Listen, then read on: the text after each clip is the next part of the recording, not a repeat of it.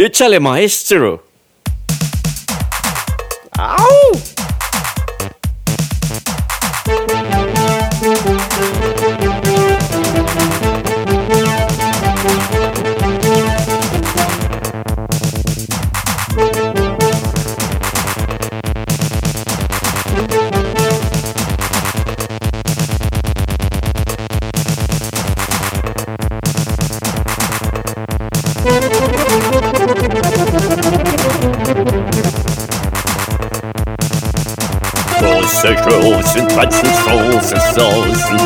And fights and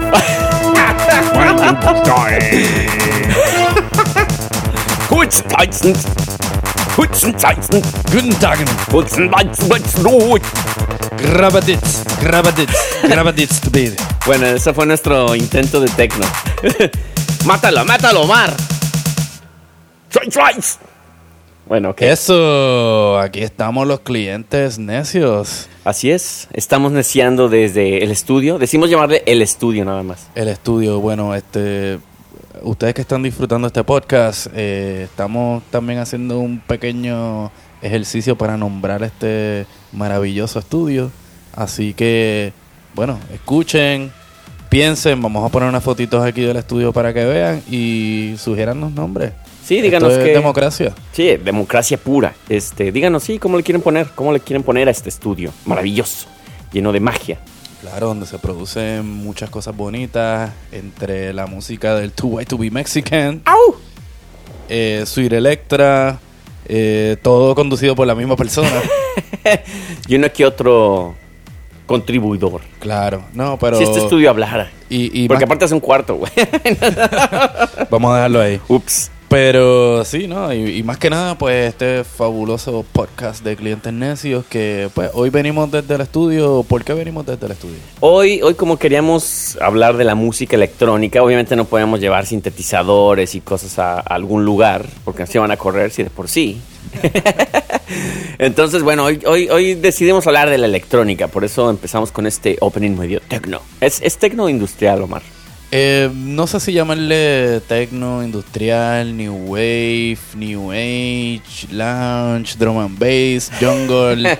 Póngale lo que ustedes quieran, pero yo creo que pues aquí hicimos esta pequeña composición Exacto. y esperemos que, que pegue y que nos genere millones. Exacto, yo creo que unos 22 millones de views no estaría mal, bueno, de escuchadas en este caso, este, porque no somos youtubers, no somos youtubers, aspiramos a ellos, pero todavía no. Claro, no, no, no somos tan guapos como para estar en, en YouTube. Este, digo, por ahí habrá gente que tendrá una opinión diferente. pero por ahora mejor detrás de los micrófonos y solo con audio, porque nuestra voz es suficiente. Esta voz maravillosa que impone. Así es. Sí, no, pues nada, este, yo sé que tú tienes una trayectoria larga con la música electrónica, así que para los que no te conocen, darles un poquito de... de- Bueno, no, tampoco me vengas a entrevistar. Omar, porque no se trata de esto, no se trata del cebollazo, como decimos en México. Ah, pues vamos, vamos a darle el, el ajazo entonces. Exacto, el ajazo. Sí. No, pero hoy, hoy vamos a hablar, a, a lo mejor la, la necedad de este programa es cómo la música electrónica ha evolucionado, pero también cómo ha llegado a ser prostituida de muchas maneras. Esa es una palabra muy fuerte. Así, eh, eh, eh, a ser, ¿cómo, cómo, lo- cómo lo llamarías, Omar? Em, comercializada, Que es lo mismo, prostituida entonces. Trendi- trendizada, Trendizada. eh, no sé si decir fresada, porque la música electrónica desde su inicio nunca fue fresa. No, pero tuvo sus momentos. Bueno, es que lo que pasa es que se puede confundir mucho porque la música electrónica también puede ser pop, eh, puede ser pop. dancehall, puede ser Claro. dub, puede Claro. ser. O sea, ahí es donde entra la música electrónica. Hay, hay muchas vertientes de la música electrónica. Entonces, sí, es un poco, eh, podemos decirlo, diversa. Es diversa, este, se le pueden añadir todos los matices que, que tú, que la persona quiera, ¿no? Este, y en los, en los podcasts que ya hemos hecho también hemos hablado un poco de diferentes vertientes Exacto. de música electrónica, así que Porque aparte, digo, nada creo que está escrito ya en la música. Entonces también, obviamente, hay que agarrarse. Por eso hablamos la otra vez de la cumbia, de cómo Claro. se retomó. Este, obviamente empezamos con el reggaetón, que el reggaetón es un género nuevo. Eh, Bien electrónico. y que es bien electrónico y ahí es donde por ejemplo yo me pongo necio de que no porque electrónico o sea electrónico para mí es- una palabra muy bonita pero cuando ya le dicen pero el reggaetón es electrónico es como "Uy, me va a dar un infarto Sí, porque también yo creo que la palabra electrónica tiene una connotación que, que está asociada con cierto tipo de música electrónica. para ti cuando tú dices yo toco música electrónica qué es lo primero que se te viene a la mente así como bandas o estilos Eh, eh, música electrónica, no sé por qué, este, me recuerda más como la época del jungle el drum and bass. Mm. Aunque todo lo que vino antes también era electrónico, así que, pero... cómo es- sería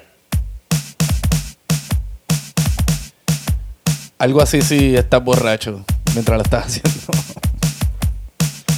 Pero sí, eso es lo que me recuerda. este eh, Ahorita estábamos hablando un poquito de estoy esto borracho de- Omar de hecho por eso Sí, te sí, estoy, bueno. estoy tocando así mi vamos, hermano vamos a brindar por eso. Vamos a- estamos con un mezcal este qué mezcal estamos tomando Omar te acuerdas Eh, me- es un alipus Alipus directamente desde... Oaxaca. Creo, no, creo que este es de Durango, de hecho. Ah, Eh, bueno. no, no alcanzo a ver porque ya como que el mezcal me está pegando, entonces ya veo un poco nublado. Y ya, ya no alcanzo a ver las letras pequeñitas. Sí, bueno, pues Alipus, este, los queremos, los auspiciamos y pues, este, salud. Ya saben, si quieren aquí algún sponsor de... Ya saben, es bienvenido, ¿no? De algún, de cualquier mezcalito o lo que sea. Claro, claro. Mezcal, este, marca, este, productos de belleza, eh, lo que sea. Nosotros lo, lo promocionamos aquí. Exacto. Este, pero sí, ahorita estábamos hablando un poquito de, de, de, de- cómo la música electrónica ha afectado nuestras vidas, este, cómo nos relacionamos con ella desde un principio. Eh, yo específicamente nunca he tocado música electrónica, siempre me he dedicado a la música Norteña. norteña, eh, la bachata y la norteña. Entonces, este, aunque también esos géneros pues te- deben tener también su- sus vertientes electrónicas. La bachata es... eh, bueno, no, después hablamos de la bachata. Ese es otro podcast. ese- ahí yo sería muy necio con la bachata. eh. muy. Ese, Ese, ese es otro podcast. es otro podcast. Este, pero eh, para mí, pues, tú sabes, creciendo en Puerto Rico, este, el mediados de los 80, pues existió esta onda que se le llamaba New Wave.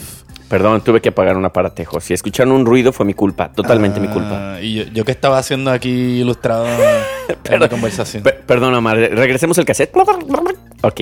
Estamos ahí. Bueno, este, pues en Puerto Rico existía, existió en los 80. Casi te escupo el mezcal en la cara, Omar. Sí, bueno, este ex- existió, ¿verdad? Esta época eh, eh, en que se le llamaba New Wave a toda la música electrónica. Sí.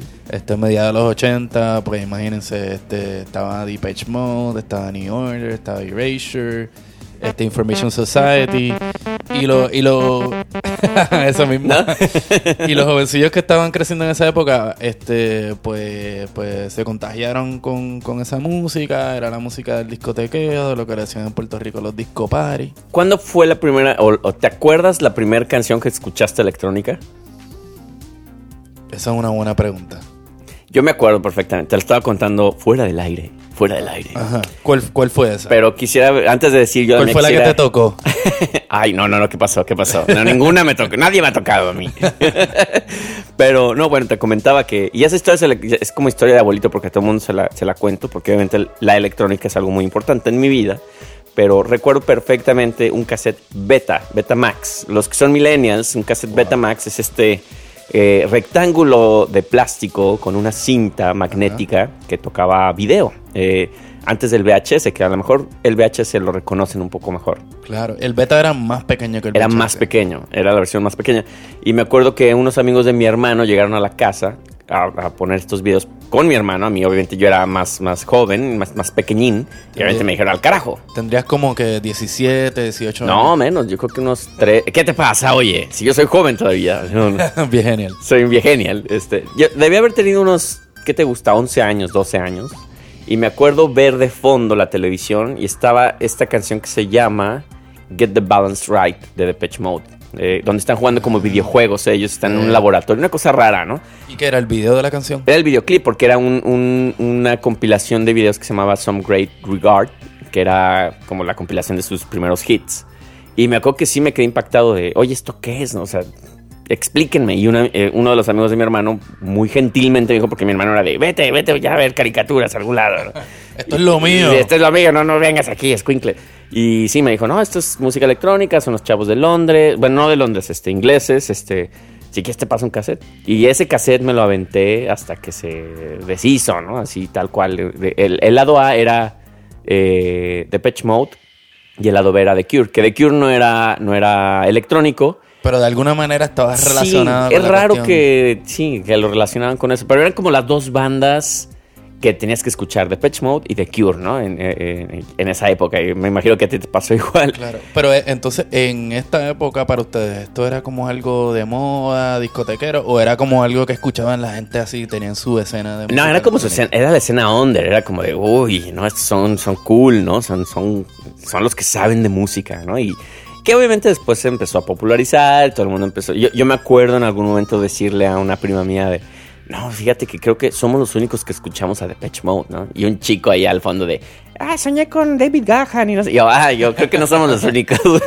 Todo el mundo escuchaba, ¿no? ¿Y, dónde iba la gente a bailar esta música? Bueno, en México había, ahí no me tocó ir porque ahí demuestro lo joven que soy. Había unas fiestas que se llamaban danceterías. Las danceterías eran fiestas de cierta manera clandestinas donde tocaban todo este rollo como gótico, New Wave, lo que tú estás diciendo, lo que estás diciendo al principio del programa. Y pues bueno, ahí eran donde, se hacían las fiestas, que después evolucionó a las fiestas techno, le llamaban, y después a, las, a los raves, ¿no? Que ya los raves obviamente ya eran las cosas masivas ahí tremendas, ¿no? O sea, que fueron de New Wave a techno a house. El house fue después del rave, que obviamente el industrial y todo este rollo era lo que estaba, ya, ya lo último, que fue principios del 2000, ya era el house, ¿no? O sea, sobre todo Guadalajara, que es donde yo estaba, donde yo estaba, ya el house empezó ahí en todas partes. Obviamente México DF siempre estuvo, es el Nueva York del país, entonces obviamente ya estaba más, más este, atento de ese, de ese, movimiento. Y sí, el house, drum and bass y todo este movimiento fue lo, como que lo último, ya como, este ya es el... Interesante, interesante. Sí, sí, sí. Combinado porque, por ejemplo, en Puerto Rico, este, esta, esta, época de New Wave, que sería, qué sé yo, este, mediados de los 80, este, hasta finales eh, eh, después pasó la gente que estaban bien metida en esta onda o se metieron a punk, eh, que de ahí salió pues una gran vertiente de lo que fue la escena de punk, de lo que es la escena de punk en Puerto Rico.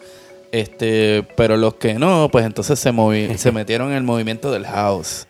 Claro. Entonces era la gente que, que bailaba, que le gustaba el baile, ¿no? déjame, déjame, te busco el.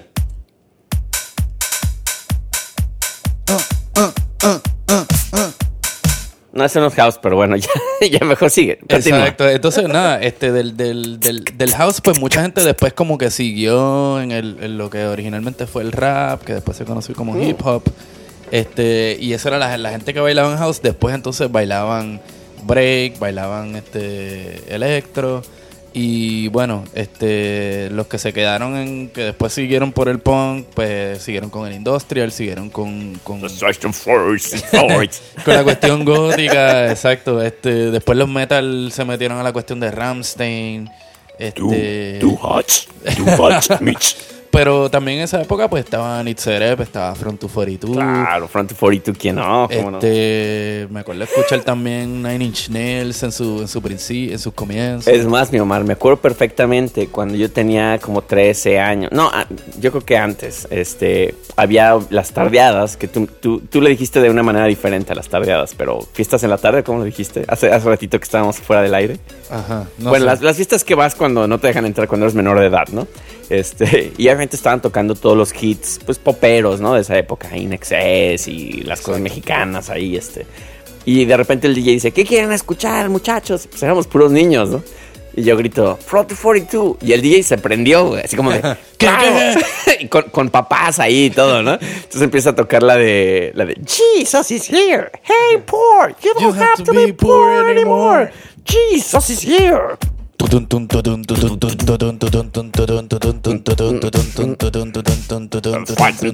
Bueno, entonces, imagínate, todos se quedaron con. No, no bailaron, Se quedó la gente, o sea, chavitos así estáticos, como de ¿qué carajos es, esto? y sí, los papás están así como de ¿qué tiene esa música horrible? Pero obviamente ser toda la influencia de mis primos y de gente del DF, porque está en Guadalajara. Que te digo, Guadalajara musicalmente tiene mucha onda, pero pues cuando eres niño, eres niño, escuchas música de, Lo que tu en el radio, top forest, este rollo, ¿no? Pero bueno, esa es mi historia. Perdón por interrumpirte, mi queridísimo. No, no, este, vamos por ahí en la conversación. Yo creo que sí, en esa época, pues, eh, eh, también pues en Puerto Rico habían sus discos que abrían las noches para los jóvenes. Este, una bien famosa era este, una, una que se llamaba Levels. Este, también hubo sub, eh, subgrupos en Puerto Rico que, que hacían esta música, ¿no? Estaba No U-Turn, estaba New England, estaba Words for Two, había otro grupo que se llamaba Nirvana. Eh, había Nirvana. cuantos- Sí. Que no eran los Nirvanas de Kurt Cobain. No eran los Nirvana de Kurt Cobain, pero eran los Nirvana de Puerto Rico que estaban más caros. Porque eran los nuestros. Eh, pero sí, esto fue antes de los Nirvana de, de Cobain. Wow. Hoy no tuvieron broncas legales ni nada. Tuvieron, hubo, hubo algo por ahí, me parece. Sí, este, sí, sí pagó, sí pagó Kurt. Eh, no sé si pagaron Mira, o no pagaron. te, doy unas jeringas y ya, y dos, dos pastillas que tengo, ya estamos a mano. Pero pues había como una escena de este tipo de música. Había una discoteca en el viejo San Juan que se llamaba Daiquiri Factory. Wow, Este, el nombre. gente- sí, donde iba toda esta gente allá a bailar con su modita de New Wave, con los símbolos de peace. Este, y, y ese era el rollo, ¿no? Este, ya como dijo ahorita, pues algunos de esos este, se fueron por la vertiente del punk, este, otros de ellos se fueron por la vertiente del house. Después, eventualmente, este, después de un par de años, pues entonces viene toda esta onda del drum and bass, Del del drum and jungle, los raves, este, que eran, que eran épicos. Me- bueno, los raves siempre son épicos en cualquier parte del. Siempre. Déjame tengo un poco de beatbox de, de drum and bass. Y tú le cantas. Yeah, yeah, yeah, yeah, yeah, yeah, yeah, yeah, yeah, yeah. Here we are. In the middle of the mountain. Raving all night. Dancing all the ladies.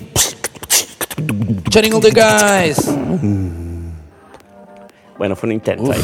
No, no, vamos bien, vamos bien. No, entonces por ahí vino la cuestión del rave. El rave ya llegó bastante tarde este, eh, a Puerto Rico, aunque entonces, había gente que lo seguía, pero eh, yo diría que bien final de los 90, principios de los 2000, este, se empezaron a popularizar Muy, así los raves. muy alineado, yo creo, con México. Porque México fue en los nove- mediados de los noventas, cuando estaba todo esta, este rollo, esta escena Exacto. raver y las fiestas en industriales. Y para tal. todos esos artistas famosos, pues fue yo creo que también bien beneficioso porque me imagino que ya para esa época estaba bajando su popularidad acá en el primer mundo. Y ya, vámonos para allá. Pero en el tercer mundo, pues estaban guisando bien Es cabrón. como, como le llamarían en español a, a Pablo, Pablo Van Pene, que es Paul Van Dyke, por ejemplo.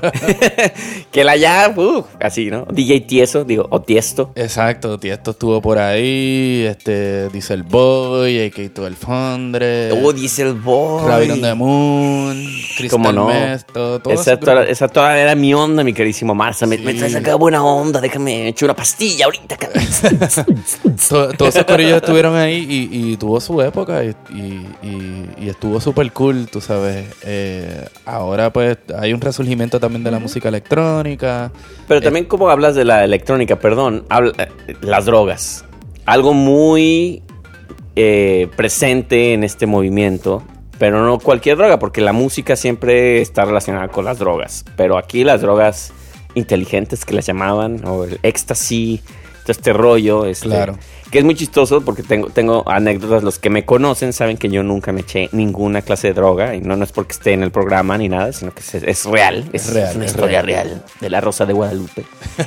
este, y, y- Guadalupe Reyes. Guadalupe Reyes. No, y me acuerdo, una anécdota muy chistosa fue una vez que eh, tuvimos una fiesta y me acuerdo que todos mis amigos me empezaron a abrazar.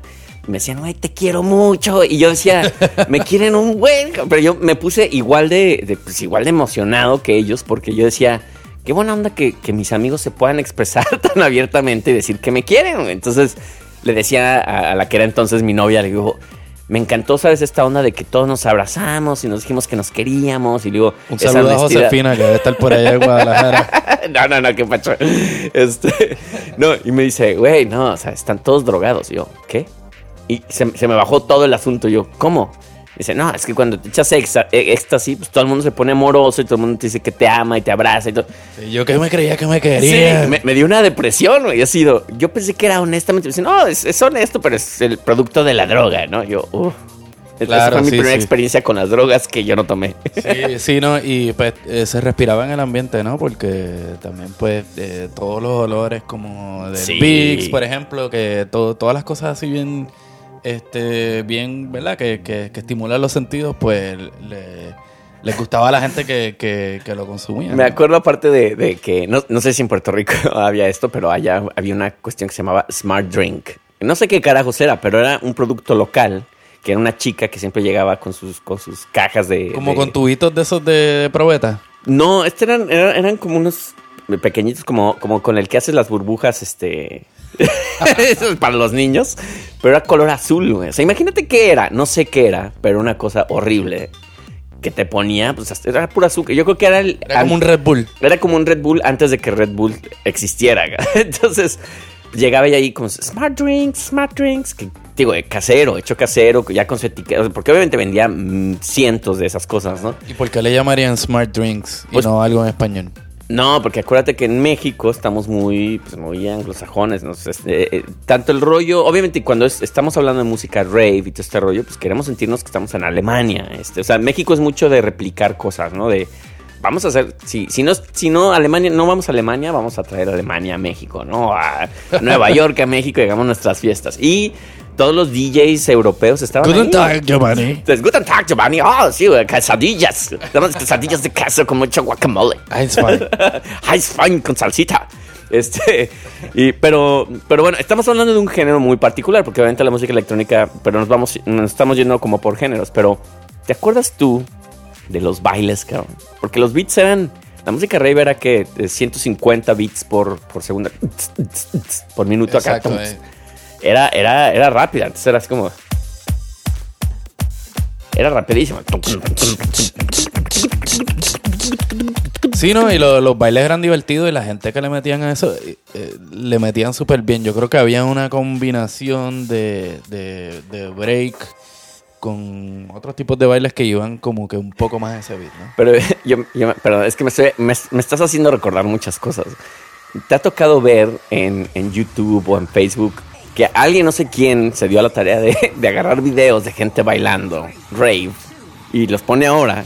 Yo me acuerdo que en esa época se veía súper cool, ¿no? De bailan increíble. Pero ahora que los veo digo, ¿qué, qué Se carajos? bien charros. horrible, porque obviamente todos estaban drogadísimos y aparte era todos tiesos como unas tablas ahí moviéndose. ay.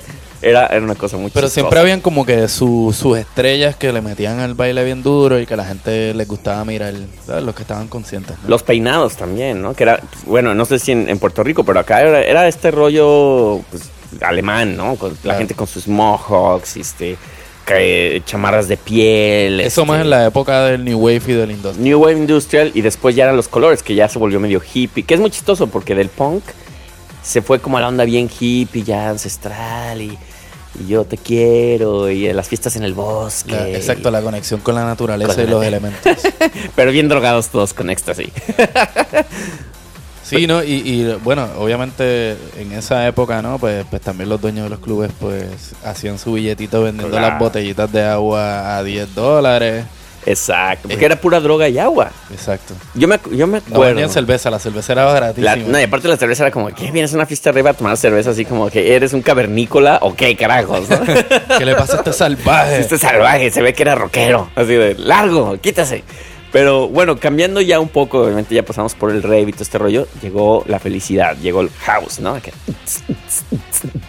Y que, I feel it, I feel it, happiness. Exacto. Yo creo que esa fue la parte, la, la- el momento más comercial de la música electrónica. Yo recuerdo cuando escuché House por la primera vez, me enamoré. Fue así como. Y creo que fue una cuestión de. y Todos, todos estos son fenómenos que a veces el humano necesita. Después de toda esta cuestión medio oscura. Los noventas, pues estaba- teníamos el grunge en, en el lado comercial. Teníamos este techno dance medio chapón. El, got to give it, got to give it, got to make it. y Ace of Base. The night, all night, oh yeah. Y había una canción que de hecho en, esta- eh, en Estados Unidos creo que no la conocían mucho, pero en México era muy famosa porque se, se la cantó mucha gente aquí y me dicen, no, no sé qué canción me hablas. Una que era la de... me da mucha risa, que era Saturday night, I think we'll make it alright. Viva. Los que están escuchando en México, tú no la conoces y eres de Puerto Rico, pero en México no, no sé de dónde carajos es la canción, pero todo el santo día la escuchabas en el radio, en las raves, en los 15 años, en las bodas, funerales, donde quiera, ¿no? Y había otra que, que era como que decía, I got the key, I got the secret, I got the key. y, Tampoco. no, y es, es muy, es muy chistoso. Pegaron allá. Estos Pegaron chamacos, allá. chamacas pegaron allá, ven cabrón. Cosas de Europa como pues, Eurodance pegó en México. Y ahora que vivo en Nueva York, le canto esas canciones porque son, son hits de los 90. Me dicen, hits, aquí no, cabrón. Así No los conozco, no los conozco. Nadie los conoce. Vamos a hacer el playlist porque ya tenemos varios playlists que los Claro. vamos a poner en, en Facebook. Ahora que ya tenemos, tenemos Facebook. ¿Quieres, ¿Quieres darle el anuncio a la gente? Sí, estamos en Facebook, eh, estamos en Mixcloud, donde nos puedes escuchar, en Facebook nos puedes ver, este y eventualmente en Instagram, que nos van a poder apreciar. Así es. Y pueden buscarnos como clientes necios. Tal cual. Los mejores. Los mejores. Sí, en una, fíjate, una que fue bien popular, pero en la época del New Wave en Puerto Rico fue la de Tu by Tu. ¿Tú conoces esa canción? Tú, güey, ¿cómo va? A ver, pues échala, Eh, échale. Two by two by two, the Lion Street. Two by two by two, the cats. No. Ah, esa fue buena, Ah. esa fue buena. Ah. Este, ten- tengo muchos recuerdos de disco parties de escuela, de casa, donde siempre tocaban esas, ¿no? Qué chistoso. Y bueno, ya moviéndonos porque está- estamos regresando, a los- no queremos dejar los noventas. Pero a la misma vez, disculpa, eh, mientras hacían la cuestión esa fresona de, de tu by tú, también te la, te la mezclaban con un Nitzere, tú sabes. Uy, obscurón. Este, joining the chat, tú sabes, este, y entonces la gente Split empezaba- Second, ¿te acuerdas de Split Second? Sí, mano, Uf. no, esa gente le metían. este, Le metían duro. y- o le meten, yo no sé Sí, si todavía, todavía, siguen, todavía siguen por ahí. Pero Y, eso era como que la onda. Ellos eran alemanes. eh, creo que sí, mu- mucho del movimiento industrial era Bélgica. Era, era de allá, era belga. Era belga. Como dirían en Puerto Rico, ¿no? sí, sí, sí. Este, y, y- y bueno, sí, de, de ese rollo oscuro y todo el rollo, mira, se viene la felicidad. Y yo me acuerdo que yo adopté la música house, así, la- ahora sí que la hice mía. Este, no dejé música house por años. Yo creo que cinco años estuve escuchando todo tipo de música house. De, dentro de ese mismo rollo se vino lo que le llamaban en ese entonces el down tempo. ¿Te acuerdas de down Ah, tempo? recuerdo el down tempo. que era Air, Tivery Corporation, que ya era como lo que ahora conocemos música de hotel, que en esa época era como sofisticado. Y después tal. el lounge. El lounge también, que, que es, muy, es muy chistoso que mencionas eso, porque en, en México se volvió un fenómeno también. Digo, todo lo que está de en Alguien por, boga- alguien por ahí tocaba música lounge. ¿Quién tocaba por ahí música lounge? Un muchachón.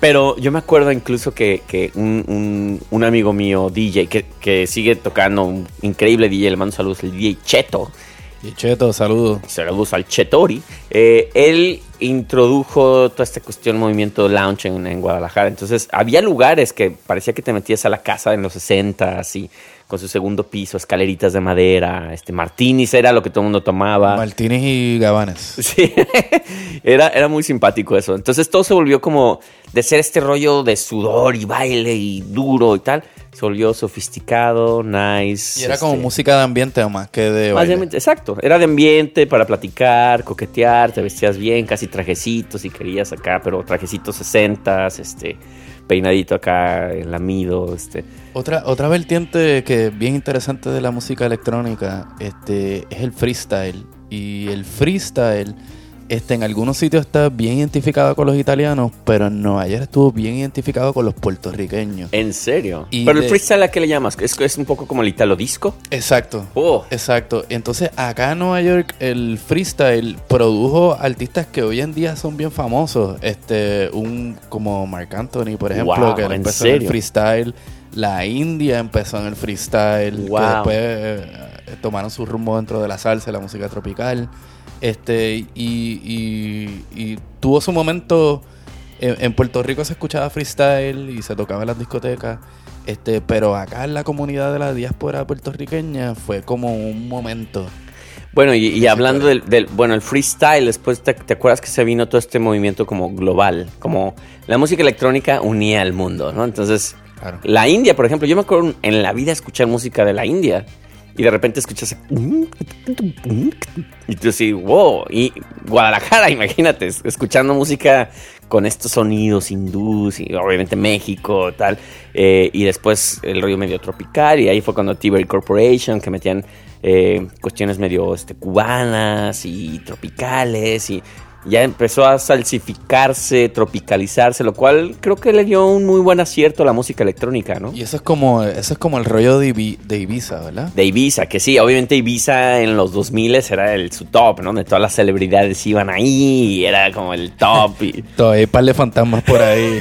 todavía hay aferrados que quieren estar en Ibiza. Este. Bueno, se murió de hecho un- un- ¿Quién es este cuate? DJ muy famoso ahí en Ibiza. Pero bueno, pues obviamente ya ves como... bueno, que los, los podcast oyentes no, no, nos aclaran, ¿verdad? ¿Quién, Nos digan, quién- exacto. quién fue este Yo me, gran me acuerdo ibicero que, que ibicero.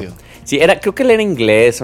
eh, es de estos tipos muy conocidos, pero bueno, lo vi ahí en, obviamente en Facebook, etcétera. Pero eh, yo creo que después de que la música house eh, termina, bueno, más bien ya llega a su punto máximo, ya se empieza a comercializar. Ya lo empiezas a ver en comerciales, lo empiezas a ver con música pop.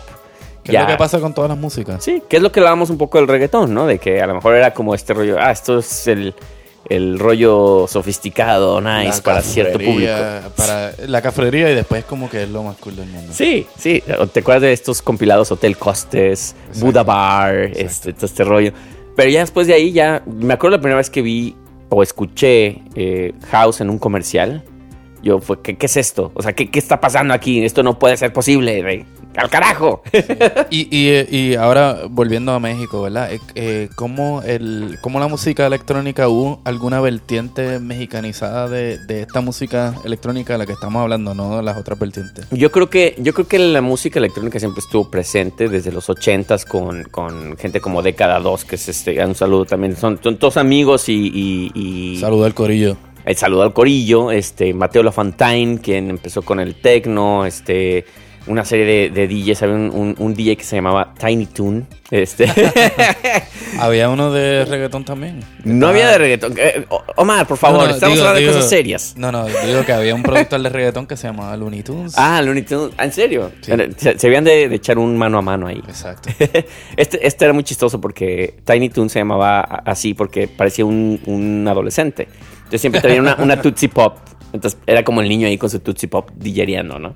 Había otro que se llamaba DJ Chrysler, que no sé por qué nunca lo demandaron. Wow. Este, y bueno, toda esta serie de DJs. Y después eh, ya se, se volvió más global cuando entró Nortec. Que Nortec llevaba mucho tiempo ya tocando en estas fiestas danceterías y todo este rollo.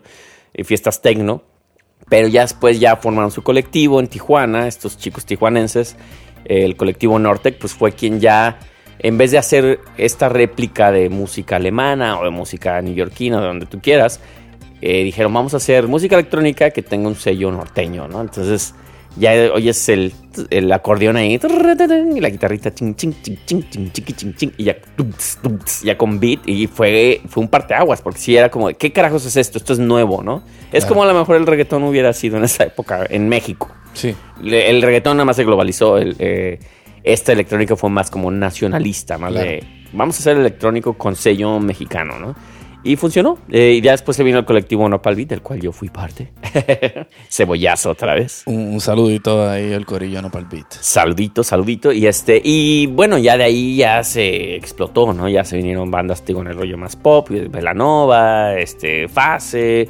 Y ya de ahí ya todo el mundo quiso ser electrónico. Paulina Rubio, Talía, ya tenía sus rolas tecno ahí. Sí, lo, que está de, moda, porque ahora entonces todos estos artistas quieren hacer algo con un beat de reggaetón. Exactamente. Que es, la nueva electrónica, eh, o sea, a nivel de música popular comercial. O más respeto, por favor. Respeto a la electrónica. Esa- esas son las raíces, ¿no? No es cierto. Eh, y bueno, eh, yo ya he hablado mucho, mi queridísimo Omar, así es que te quiero pasar la batuta a ti y quiero que me digas tu punto de vista. Bueno, sobre todo, ¿cómo, ¿cómo a ti te ha resonado la música electrónica y qué es lo que tú percibes en cuestión eh, musical? ¿Qué es lo que tú crees que ha aportado la electrónica? Pues mira, para mí yo te diría que la, música electrónica ha estado pues en estas vertientes que he mencionado eh, eh, anteriormente, ¿no? En mi vida. Mi relación más cercana con la música electrónica es- eh, está más relacionada con la música caribeña, ¿no? Este, especialmente con el dancehall, que es un estilo de música que a mí me ha gustado mucho desde siempre. Este, eh, siendo fanático del reggae, en cierta forma con el reggaetón, ¿no? Porque es la música que, que- que se produce en Puerto Rico. Este, nunca he estado así completamente metido dentro del, del rollo de la electrónica, pero sí han habido sus vertientes que, que, que me han gustado mucho y que me han, que me han interesado alrededor de, al cabo de, de los años, ¿no? Este, pero la verdad es que yo estoy bien desconectado en esa escena. Este, y no sé qué carajo es lo que está pasando ahora mismo. O sea que en este, Estamos hablando del pasado. o sea ¿no? que en este podcast tú eres el cliente necio. Yo soy el necio que, que está bastante tranquilo. sí, no, no, de hecho no hay mucho debate en cuanto a este rollo. Lo- lo- a lo mejor mi único debate es cómo la, lo que decía al principio, cómo la electrónica llegó a, a- y sé que te molesta este término, a prostituirse, a hacerse en todo, en ya una cuestión ya horrible. Exacto. Digo, y yo creo que a lo mejor esto va a ser el, el- el sondeo de la semana, va a ser este, relacionado a este tema, ¿no? Para mí, por ejemplo, la música electrónica siempre ha sido un fenómeno comercial. What? What? Para mí no. Así que el sondeo de esta semana es, ¿la electrónica es comercial o es Yo- underground? Yo creo que ahora es comercial, yo creo que antes no. Digo, eh, los inicios, si te pones a ver, por ejemplo, con el crowd rock, que fue como donde partió, y obviamente mucho antes con esta gente más eh, eh, intelectual, este, que ni siquiera eran melodías, era como sacarle sonido a, a- a un aparato ahí que la gente decía que, que, que carajos está haciendo este, este Y que no, esta no es persona?" tan fácil tampoco, porque también la gente que, que no entiende la música electrónica, este, lo primero que dice, ah, eso no es música. Ah, eso, es un, eso es un chamaco ahí, una chamaca tocando unas- uno- unos botoncitos, una computadora, pero la música electrónica, pues, obviamente tiene su trayectoria bien larga y bien antigua. Y tampoco es tan fácil de hacer como pudimos comprobar con la porquería de canción que, Con la que acabamos- abrimos. que acabamos de hacer. Así Y que es chistoso porque, digo, obviamente la- creo que la música electrónica de una u otra manera ha estado presente. Digo, si te puedes saber, por ejemplo, Roxy Music, que es una banda eh, no considerada electrónica, pero sin Brian Eno no le hubiera dado este, este toque ahí este, interesante. Y, y- pero bueno, ahora ya es, es- Lo malo de la electrónica, para mi gusto, es que ya hay tantas, tantas este, herramientas. Ya en un iPad puedes hacer un disco. Digo, ya este cuate de Gorillaz, David, eh, Damon Albarn, ya se aventó un disco completo en un iPad, por ejemplo. Entonces ya el acceso, ¿no? Ya cualquier, como, como diría en México, cualquier hijo de lechero ya, ya hace su, su ya le puede producción. meter. Entonces, eh, eh, en cierta forma ha sido la democratización de la música porque ya no Sí. necesariamente tienes que estar educado musicalmente para, para hacer Sí, este tipo y aparte la- eh, los, los instrumentos en, los 70s, pues un, un sintetizador te costaba 3 mil dólares, 4 mil dólares. Pues, solamente bandas profesionales. Hoy vas a un app gratis y, y puedes hacerlo en, tu iPhone. Sí, pero ahorita, por ejemplo, exacto, en tu iPhone tú te lo bajas al app y ya, pum, pum, pum, produ- production tool, no sé qué, y hay DJ, no sé qué, y ya eres DJ, eres productor musical. Como eres Instagram y también creo que la tecnología eh, en general ha sido así, ¿no? Desde la fotografía, el cine, la música. Obviamente la electrónica es por este, este- esta cuestión, ¿no? Porque obviamente no necesitas ser... Y, es raro que yo diga esto, porque digo, yo defino la electrónica, pero ya no necesitas ser músico para producirte una canción. Agarras samplers y, o bancos de, de- música que ya está prehecha y, ahí te armas tu, canción y se acabó y vámonos. ¿no? Sí, ¿no? Entonces, en cierta forma, pues ha sido quizás un beneficio para la industria de la música el poder. No. Ahí lo dejamos. Bueno, creo que ya llevamos más de un rato aquí. ¿Cuánto llevamos? Pero ya no nos vamos a aburrir más con este tema. Sí, no, este, y los podcast oyentes, los, los, los, los necios que, y necias que nos siguen, o los neciex, este, eh, opinen, cuenten, hablen de su relación con la música electrónica, qué les gusta más, qué les gusta menos, cuál estilo les gusta más, cuál estilo les gusta menos.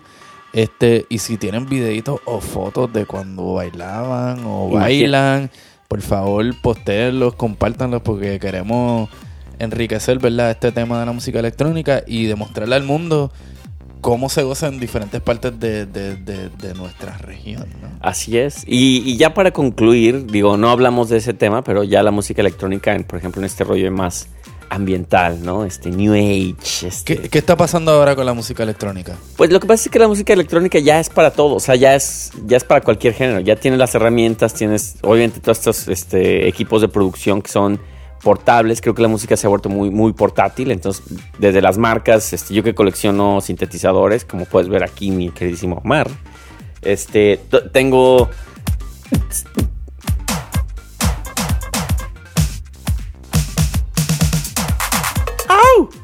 Este, eh, me, dio, de hecho, yo, no había, eh, yo era muy, muy de tener producción eh, en, mi laptop, ¿no? Tener sintetizadores virtuales, et- etcétera.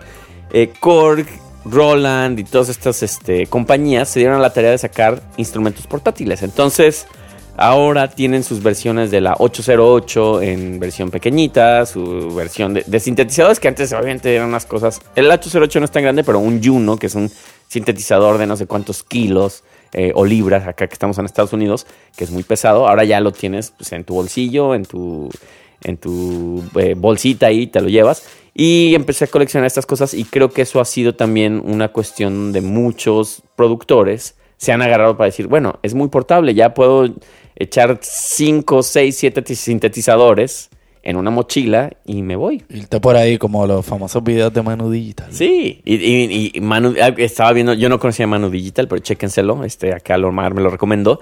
Pero ya después, digo, eso, y eso hablo de hace un rato, digo, las laptops se dieron a la tarea de, de- de darle esa portabilidad.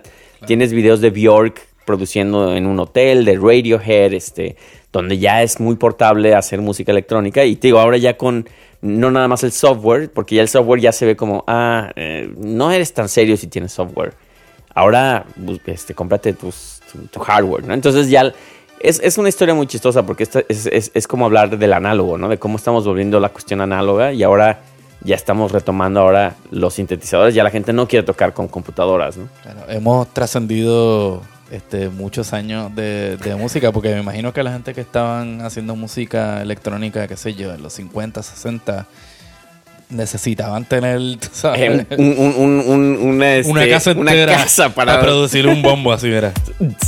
Sí, eran unos aparatos, unos monstruos, unos tractores, ¿no? Y ahora ya, pues en tu bolsillo tienes cinco o seis cosas y, y- y- digo, estos, los Volca, que son unos aparatos estos, mira, que es lo que estamos tocando aquí, y tenemos el LFM, que son unos, unos cuadritos que pesan ni siquiera una libra, o sea, son muy ligeros, te, te echas seis o siete y haces un concierto con esos, no tienes ningún problema, ¿no? Y ahora, ¿tú crees que de aquí a 20, 30 años habrá como una, una, una moda retro de la música electrónica de los 80, 90 y 2000? Eh, yo creo que ya. ¿O ya existe? Yo creo que ya la hay, sí. O sea, yo, yo te lo puedo decir a nivel personal. Digo que yo ya compro los aparatos que. Empecé comprando los nuevos, que es Teenage Engineering y todos estos aparatitos pequeñitos. Y ya después dije, bueno, están bien, pero vámonos a lo viejo, ¿no? A los eh, CR8000, al D- el DX de Oberheim, al. Reverbs. Al- Ah, no, sí. no, apagué el River, lo siento, mi queridísimo. El sequen- sequential Circuits, este, estos aparatos que se llaman Pet Shop Boys, New Order, tal, que ahora se han vuelto muy caros, que antes eran chatarra, era como los viniles, nadie quería esos aparatos porque ya decían, yo ya tengo una laptop, yo para qué quiero estas, estas cosas, ¿no? Solo los muy fans de estos aparatos los tenían y ahora ya son un, un- una 808 de Roland, te cuesta 4 mil dólares, cuando antes lo puedes comprar en 200 dólares, 300 dólares, ¿no? Nunca fue un aparato eh, barato, pero... Y hablando de los Pet Shop Boys, este, fueron tan famosos y tan populares en Puerto Rico que filmaron un video en Puerto Rico. What? ¿Cuál, cuál- qué video? Yo era, yo era fan de los Pet Shop Boys. Este, no me acuerdo de la canción, pero lo buscamos ahorita y lo colgamos ahí. Que era, que era chistoso porque después me, me hacían burla las chicas así de... ¿Te gustaban los Pet Shop Boys en, esa época? Así de, ¿no eras gay? ¿Yo qué pasó? Incluso amigos gays les digo que me gustaban los Pet Shop Boys mucho. Me decían, ¿no eras gay? Yo, no. En México nos gustaban mucho los Pet Shop Boys. No, y de hecho, tú sabes, también la, la, la onda de la, del discotequeo y de la música Claro. electrónica, este, también tenía su, su, su nicho, su nicho, ¿verdad? En la, en la comunidad gay de su época, tú sabes, esa era su escena. Esa era su escena. Incluso yo me acuerdo que era, ahora que lo mencionas, mis primos y yo íbamos a clubs gays porque era donde se tocaba la mejor música electrónica. Y no era porque éramos gays. Digo, nos besábamos y todo, pero sin coterías, ¿no? Claro, ¿no? como, como, como gente que se quiere. A lo macho, pues. No, Pero- pero, chévere, yo creo que entonces este, esta conversación da para algo, pero queremos que nuestros podcast oyentes también pues cuenten su historia, Sí, contribuyan. cuelguen sus videos, sus fotos y nos digan cómo se relacionan con la música electrónica, si les gusta, si no les gusta, si les gustaba, si no les gustaba y, y síganos por ahí en las redes. Y ya, vámonos ya, vámonos ya, ponte la rola y ya nos vamos.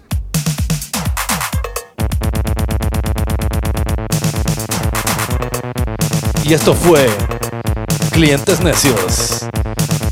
Edición Clientes necios, clientes necios, clientes necios. electrónica.